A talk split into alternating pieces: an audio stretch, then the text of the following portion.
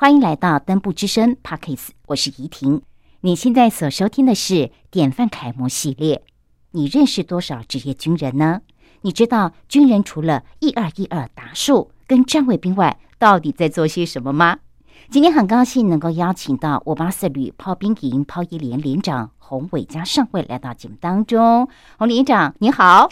主持人好，各位听众朋友，大家好。在这当然要先恭喜你，因为我们洪伟家连长呢获得了今年国军楷模，非常的不容易耶！恭喜恭喜！谢谢主持人。所以说，在我们今天讲面开始啊，我想我们重新的回忆一下，当时哦获得这个殊荣，心中应该是有很多要感谢的话，要跟不管是家人啊、同袍、长官，或者是认识你的人。那因为这是我第一次荣获国军楷模这份殊荣，也到了。博爱营区接受总统的颁奖，哇！对，那在讲台上的时候，我的这个感触是非常深刻的。这个在讲感谢之前，我想先讲一下，就是在颁奖的时候，总统他看着我的名字，然后并且拿着呃给我的这这个奖章，对对，然后跟我说伟嘉辛苦了。那当时又适逢了并着九三军人节的这个。节日，那我觉得说，嗯，就是身为三军统帅，可以这么的亲切跟亲和，我觉得呃非常的特别。那他还讲了伟嘉辛苦了，这这短短的几句话，会让我觉得好像一切都值得了。获得这个国军楷模，那我想感谢的，当然有很多，不管是长官啊，或者是呃家属等等之类的。那我最想感谢还是我们连上的弟兄，因为在这一年之中。呃，都是由我们连队的，不管是弟兄或者是干部，我们一起完成了许多任务。那在任务的过程中，也他们也很非常的挺我。对对，那就是呃，也在不管是基地或联勇，或是说各个大大小小的任务，我们都可以圆满的达成，并且拿到我们想要的成绩。是伟嘉辛苦了，好，谢谢。所以啊，你能够获得我们一百一十一年的国军楷模，真的是。集结了众人的一个力量，能够获得这个殊荣哦。想当然了，因为我获得的一个资讯是说，你在军中这个职场工作大概有八年的时间了。对，八年说实在话，在军中服役的年限来说，并不算太长，但是啊，也足够让你有一番不同的领悟了。尤其是现在的社社会环境是不断的演变，当然喽，我们国军本身也不断的呃在进步，所以对于你投身在国军的这个职场环境来讲的话，你有没有感觉得到？现在的环境跟你当时报效国军的那个时空背景有很大的一个转变呢？有啊，当当然啊，然后呃，第一个在吃的方面就差了非常多了，真的呀？对，因为在呃，不管是官校或是到我刚到部那个时候，还在一百年初那个时候的部队的食物，就是大家印象中的那样子。哪样子？你说 很简单的就是馒头，呃，馒头也现在也是有，对，但是说我讲的是指菜色多样化的部分，那可能就是简单的，呃，可能四菜一汤、五菜一汤这样子很简单。但是就呃，目前以我们营区来讲，就是类似吃把费的情况，吃这么好啊？对，然后中午的话还有爆米花、煮面鸡、铁板烧等等之类的一些多元化的东西，可以让弟兄去做选择。那早餐的部分，因为呃，像我们野战部队的弟兄其实不太爱吃早餐。那因为这个弟兄不太爱吃早餐的关系，所以说现在的我们的办活单位都非常用心的想办法用比较年轻人会想吃的一些东西，来让弟兄提升他们早吃早餐的这个欲望。那像好比说早餐就会有个人的这种一份一份式的汉堡。蛋饼或是煎饺等等之类的，那搭再搭配上一些比较养生的，不管是无糖豆浆或者是一些呃巧克力牛奶等等之类的这些比较年轻人喜欢吃的东西，来让我们的弟兄愿意上餐厅去吃早餐。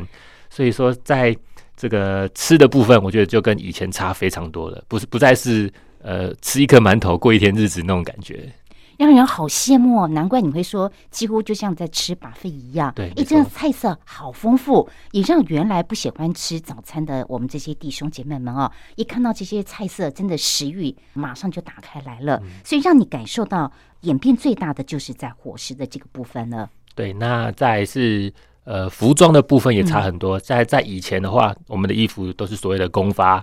那这个公发的话，第一个我们的 size 可能就没办法那么的符合，再来是会发一些我们不想要的东西，就好比说大家很有印象的白内裤这种东西。对，现在应该是不太会有弟兄想要穿白内裤这种东西。但是在以往，因为它是公发的，所以每个人就一定会拿到三件五件，那无形中这就造成浪费。那在现在的话，国军有所谓的。服装供售站来供我们的关闭弟兄做使用，那每个人都会有配发固定的点数，那就可以依照自己的需求到服装供售站去选择自己想要的东西。那服装供售站也非常好，也有跟一些民间厂商合作。就以我的呃军常服来说，那还有跟嘉裕西服做合作，所以说我是到嘉裕西服的门市。去定制一套，那全部都是用我的这个公发的点数，我一毛钱都没有花到，感觉到好高级哦。对，就嘉玉西服的品质就很好，对，就跟以往的那种感觉，哎，以前是公发，材质烂烂的，然后又 size 不符合，这是你讲的哦。但是现在我觉得这个政策非常好。所以这是在伙食和服装的部分，其实光是这两项就让大家已经是很有感了，因为能够马上的立即的感受得到，这是一个很大的一个转变。其实你有谈到，就是说除了在这两项有一个转变之外啊，其实对于你这次能够获得一百一十一年的国军楷模，据我所知哦，你的整个积分排序是我们陆军的未接军官的 number one 哎，第一名哎。哎，这个很厉害耶！哎，你知道是有多少人跟你在竞争这个殊荣吗？嗯，呃，各单位应该都报蛮多人是去评比的，只要是符合资格的，都都有机会去竞争这个国军楷模的殊荣。有没有上百名啊？呃，上百名应该是有，但因为当天在颁奖的时候，就光国军楷模，呃，入位阶级、校阶等等加起来的，可能就二二十几位了。你真的是好厉害哦！在这百名的位阶军官的竞争当中，你就是排序第一名哎，所以相对的，大家应该对于你如何哦能够带领连队的这个管理心法，应该很好奇，想跟你来这个学习啊，来取经一下。来，我们不要吝啬，跟我们赶快跟大家来分享。不敢说多厉害，但是就是我单纯我个人的经验分享而已。那因为我的官科是属于炮兵官科，那炮兵官科跟步兵、装甲兵。跟其他官科相比较起来，炮兵官科比较算是属于技术官科，技术兵种比较重的一种官科。所以说，在军官还在当排长甚至小官，所谓的小官的时候，往往先等一下，因为对于我们不了解军中的人来讲，可能不晓得排长哈大概是几岁。那个时候排长大概年龄。排长的年龄大概在二十二岁到二十四岁之间，好年轻哎！那了不起，就是大学刚大学刚毕业，没错。哎，真的是好年轻哦！就就是进入到部队就是排长这样的一个位阶，好有概念了。好，请继续。所以到排长的时候，相对性的对军中的不管是部队实务或者是炮兵的相对相关的专业技术来说是非常薄弱的。那在部队的一些士官或士兵，他们。对于他自己的专业已经摸了可能好几年甚至几十年了，所以就以这个炮兵的专业，我们有分分为射测管筒炮这五大类专长。那光射子这个部分，可能就要花很多时间来去做学习。所以说，在这一次的基地测验及联勇测验之之中，我特别针对了我们连上的军官排长们他们的这个所谓的专长的部分来去做特别加强。因为毕竟他的年龄相当于刚从大学毕业，你就要立刻投身在这个军旅生涯，而且要带领底下很多的比他更年轻的弟兄姐妹，甚至可能是年纪比他。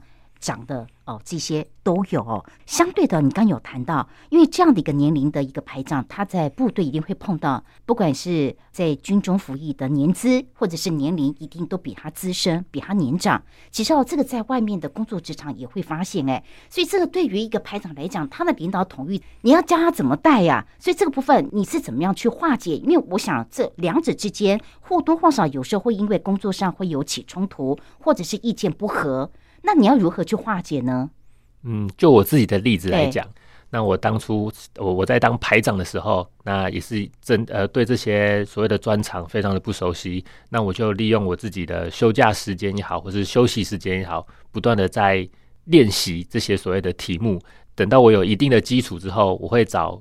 这些领域最厉害的士官，他们号称最厉害的士官，然后去跟他 PK，然后跟他说：如果我跟你 PK，我输了，我请你喝饮料；但是如果我我赢了，那就是之后我们只是再多多的，就是互相学习这样子的方式来，就是加强我自己的一些专业上的部分。那同时间在这个所谓的 PK 游戏的过程中，那也跟这些士官或者士兵达到了一种共识。是，其实我能够体会得到，因为以军阶来讲的话，排长的位阶是高于士官嘛。但是我觉得你们愿意放下身段。来虚心的求教于士官，我觉得这个部分，我觉得士官其实对于他们来讲的话，你能够感同身受，会觉得你们很尊重他们，而且也真的是虚心的跟他们来请教，一定会改善彼此之间的那个关系的。你做的很好，哎，这个部分来讲的话，其实一般刚从军校或者是相当于大学毕业的排长，他应该也没有所谓的这个身段放不下去的这个问题吧？嗯，真的是要看个人。对，因为我还是有遇过一些同学也好或学弟也好，他们到部队来会有所谓的官校的光环，会觉得说我陆军官校毕业，我很了不起，嗯，这种感觉。那强当的到了部队之后，他一定会遭受一些打击。对对，因为呃，不管是在军中也好，或是在外面职场也好，就算我的位阶比你高，但是面对于相对性的专业领域，我们都是新手。那我们必须放下我们的身段，来虚心的请教这些比较专业的干部或是呃弟兄们。连长，那在这我再请教您哦，因为我知道在基层部队来说的话，其实士官他是相当的重要，因为他资历够久，相对的他经验是非常的丰富，足以能够辅导上面的像是排长或其他的一个长官。所以，那么在这也请跟大家来分享一下，在部队来讲士官制度的这个部分呢？嗯。那像我在第一任连长之后，我非常重视所谓的连上的士官制度。那因为我们要尊重士官的专业，呃，在我决策的时候，也会听从一些士官们的意见，让我的连队可以有更好的一些做法，不是所谓的呃军官说的就一定是这样子的那种独裁专制的感觉。所以在您现在所服役的单位来讲的话，士官的年龄大概都是多大？其实我们连上的士官。干部来说，年龄都算蛮年轻的。哦，我们的士官长跟我的年纪差不多，所以说我们在连队上的相处模式就有点像是朋友的感觉。对，就是因为因为就是因因为是朋友，所以说有些话比较可以直说。对对，例例如说，哎，我有什么地方做不好，或者说我哪些的决策会呃让弟兄有一些不好的感觉等等之类的时候，这些士官长就会。跳出来，私底下跟我说：“报告连长，你刚刚这些什么什么哪些的决策或哪些决定可能不太好，那我建议话可以怎么怎么做怎么做。”这种就因为刚好我们年纪可能比较相近，所以说我会觉得，哎，好像只是我比较能够接受，也不会有所谓的长官部署那种这种很死板的感觉。我觉得我们连长哦，他很有说话的技巧哦，他都没有透露他的年龄哦，他把他放在是年轻的那那个族群哦，年龄相仿。哦，的确啊，因为我觉得因为就是年龄相仿，算是同辈，所以你们的观念也会比较能够统一，然后沟通事情有，因为可能就是有相同的一个背景哦，所以比较能够知道。如何去做好一个协调的一个方式？那连长你也很幸运哎，所以在目前跟你接触的士官来讲，都没有所谓的比较资深的一个士官哦。嗯，还是有资深的士官。对，那资深的士官就好比说我们的营士官长，对他也很很资深的。在我在小官的时候，他刚好是我的连士官长，所以说在我还懵懵懂懂的时候，其实呃，我们的士官长也是帮助我非常多。所以教了我很多部队实务的部分，以及人际关系的处理上面，该怎么样去跟不管是跟长官之间或部属之间，该有怎么样的应对进退。所以啊，我们刚才会想到说哦，在部队来讲的话，士官制度是很重要的。能不能再跟我们深入再聊一下士官制度它的重要性在哪呢？我们可以多一点案例来分享啊。连长是属于决策者，那决策者他。在做决策的时候，他必须知道非常多的细节。那这些细节，我不可能每个都非常清楚了解，而且我也没有那么多时间可以去慢慢的了解。所以说我只能透过我的组织，利用我们连上的士官干部来去帮我收集我想要的资讯。那收集完资讯之后，统一到我这边来会诊。那我看完每一个状况之后，再去下达我我的决定。在下达决定的之中，如果说有呃比较不好的地方，或是还有疑虑可以做调整的地方，这时候我们的士官督导长就会跳出来跟我说：“报告连长，这个不行，那个不行，我建议你怎么做。”对，那就也是因为这样子，所以说在这次的呃基地或联用的任务期间，也可以让弟兄们开心，干部们开心，那我自己也达到我想要的一个成果，这是非常重要的。那我是不是可以这么形容？如果说在部队主管管，他相当于一个家庭当中的父亲这个角色，然后士官的话就当于妈妈的一个角色，因为他跟下面的弟兄比较长时间的接触，比较了解弟兄们的个性细节，也比较了解，他就可以针对于父亲这个角色，他需要什么样的资讯，或者他欠缺什么的话，他加以补充，或者从旁去协助。对，没错。哦，这样子我们就比较了解了哦。那另外啊，据我所知，您这一整年哦，炮一连的官兵完成了很多的重大的任务，就像刚刚你有提到，像是有基地演训啦、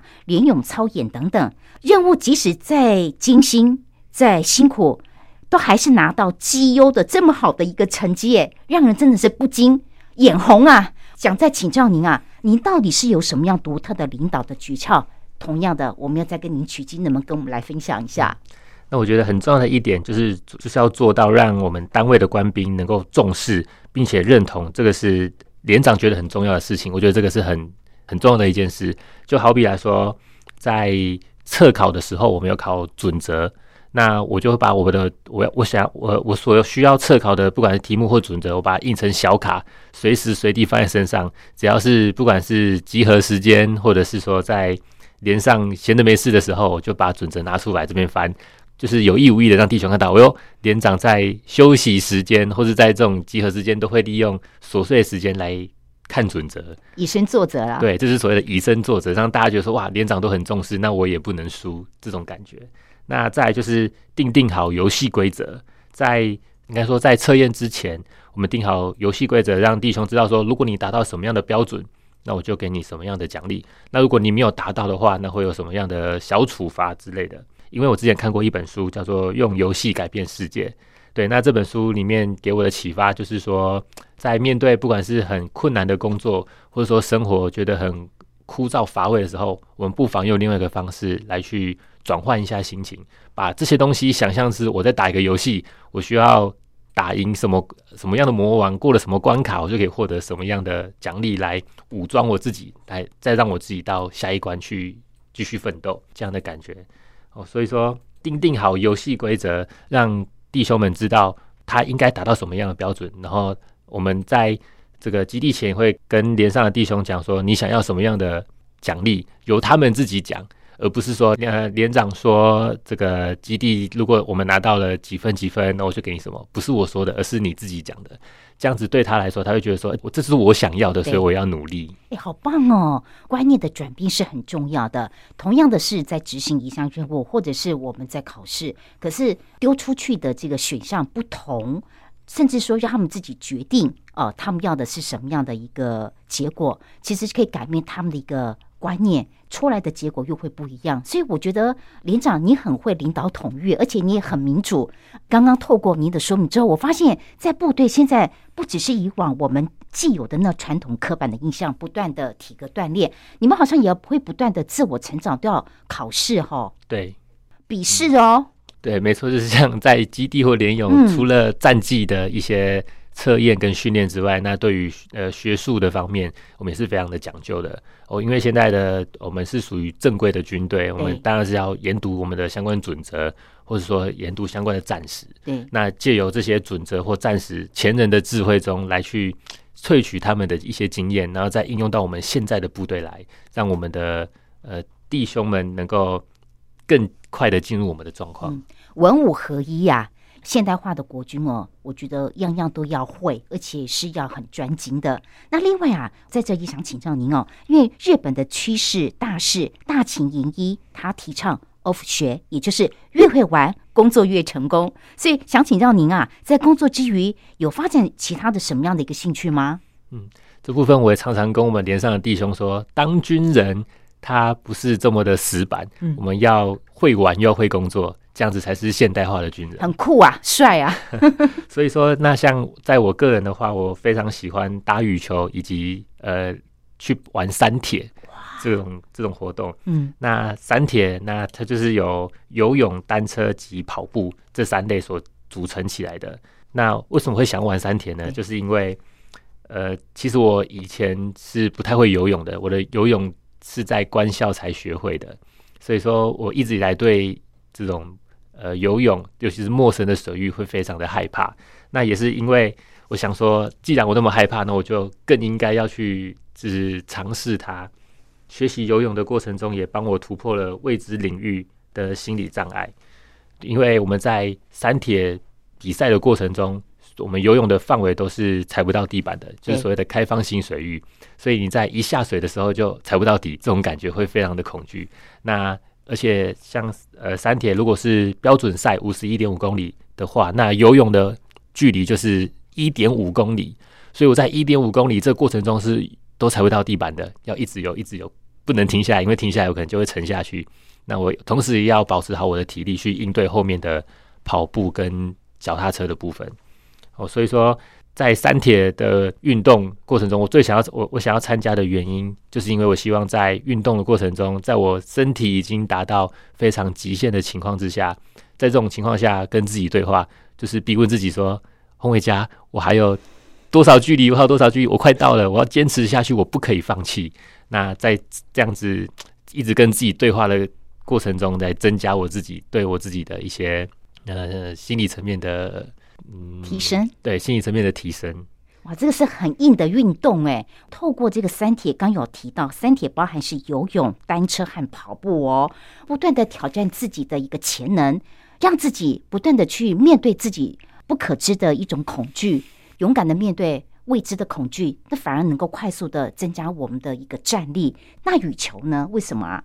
哦，羽球的话，因为我在官校的时候就是羽球队的哦。对，然后因为羽羽球这种活动，就是其实，在不管是军中或外面也好，就是蛮受大家的喜爱。那其实，在军中里面，有些长官也蛮喜欢打羽球的，所以可能就会利用一些呃打羽球的时机来认识。不同的长官来帮我拓展一下职场的人脉。哎，对耶，可以利用这个运动。哎，没错哦，未必说在一些比较正式的场合来累积人脉，其实，在休闲娱乐活动当中，也是一个很好的一个时机点呢。你好聪明哦。对，那因为这是羽球来说，呃，第一个它比较也是算技术的一种球类，而不是说每个人都可以打得很好，比较属于技术性的，所以说。在呃，我带我们弟兄出去打的时候，往往都弟兄可能不是这么的专业，那我就从基本动作开始教他。那在教他的过程中，也无形中让我跟弟兄培养出另外一段感情。运动对于我们今天为您所介绍的五八四旅炮兵营炮一连的连长洪伟嘉而言的话，其实是他生命当中非常重要的一个娱乐的一个休闲活动。所以我也很好奇，因为你刚有谈到，既然三铁还有羽球哦，其实是你个人非常的喜爱。那这么密集或者是说持续的这样的一个运动，对你人生或对于你的军旅，你觉得有带来什么样的一个影响啊？嗯，当然，运动的话可以维持自己的体态跟体能的状况。在运动的过程中，就是让我们脑中分泌出多巴胺，来让我们的这个心情感觉愉悦。那借此也可以排解我们在军中所面对的一些压力等等之类的。我觉得除了在工作之余，利用休息时间，可以带着不管是呃同袍弟兄一起出去运动。那我们的，我相信我们的在感情上或是默契上会更好。对，尤其是运动，我觉得它可以释放我们平常在工作上的一些压力，还有一些负面的一个情绪。当你真的很认真的投入到运动之后，汗流满身哦，其实带给我们就是身心灵的那种释放，我觉得是很棒的耶。当运动不用像我们连长这么硬啊，三铁、游泳、单车、跑步啊，不用这么硬，只要是符合自己的体能需要，你也喜欢的运动，其实都鼓励大家。可以去多涉猎，而且我发现你的运动的种子好像是在当年就读官校所培养的哦。嗯，对，因为其实，在官校的时候，你不想动都很难，所以说无形中就会让自己有呃一种规律性的这种呃我想要运动的感觉，就是好像你不动就会感觉全身不对劲一样。对。所以大家一定要好好的把握住在部队服役的这段时间，因为我觉得在部队来讲，它提供了很多运动的一些设施。这些设施是非常好的，而且也不用花任何钱，因为有的人还特地要花钱到这个健身房去运动。可在部队不用啊，你们提供这么好的一个场域，让弟兄来运动，所以大家千万不要浪费了这么好的一个机会。那最后我再请教一下，岳连长，你今年啊获得了一百一十一年的国军楷模，这对您而言是一个殊荣，真的是殊荣，但是相对的呢，也是一个重责大任啊。所以说，你只能更好啊，不能退后。所以，能不能谈谈你之后的一个目标，或者是有什么样的一个军旅的一个规划？嗯，那当然是我希望把呃现在这一套的，不管是管理的方式，或是跟呃士官士兵之间相处的模式，我都想要交给我们的学弟妹，让他们可以继续传承。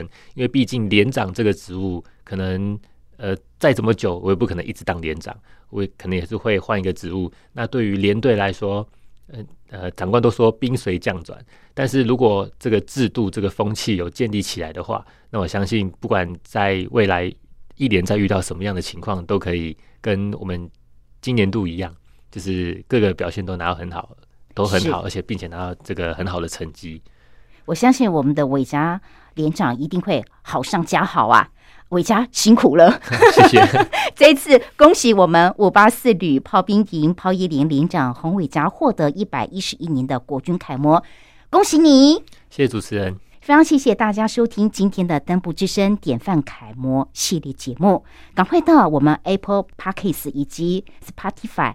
还有 KKBOX 五星好评订阅登不之声，并且分享给我们朋友，或者是留言给我们。另外，也可以到我们的粉丝专业陆军装甲第五八四旅登布家族，所有最新的资讯都会在上面分享给大家哦。请大家定期锁定，我们下期见，拜拜。